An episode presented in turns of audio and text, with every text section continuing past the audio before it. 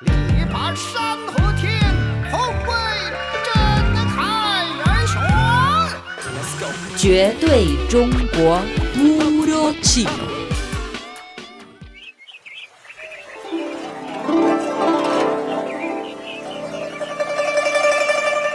Amigos, se celebra el Día de la Madre cada segundo domingo de mayo en más de 30 países del mundo, incluida China. Aunque no es una festividad tradicional ni original de gigante asiático, debido a su fuerte sensibilidad humana, se ha convertido en una de las fechas más esperadas por las madres y sus hijos durante el año.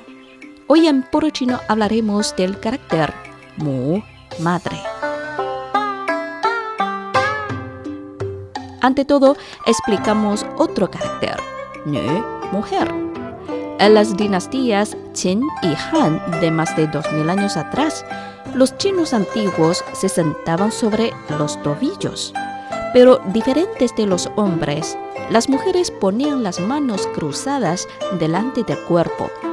Este detalle muestra la imagen suave, tranquila y obedeciente de las mujeres chinas antiguas.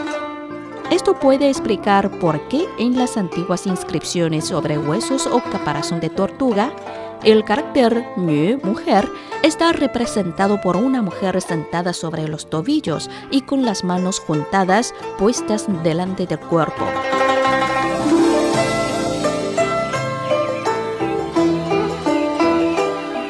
Ahora veamos el carácter Mu, que significa en español madre. Su forma en las inscripciones sobre huesos o caparazón de tortuga se parece mucho a la de Nü, mujer. La única diferencia reside en que tiene dos puntos más, que con facilidad podemos asociarlos con los pechos, que destacan la capacidad de las mujeres de tener lactancia materna en este momento. Por eso el sentido original de Mu es la madre que cría y alimenta a los hijos.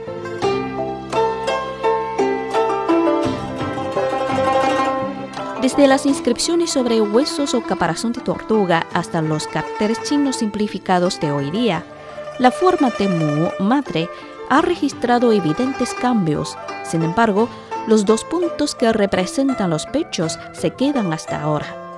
Por eso el carácter Mu enfatiza particularmente el importantísimo papel de las mujeres en la cría de las generaciones futuras en el desarrollo social.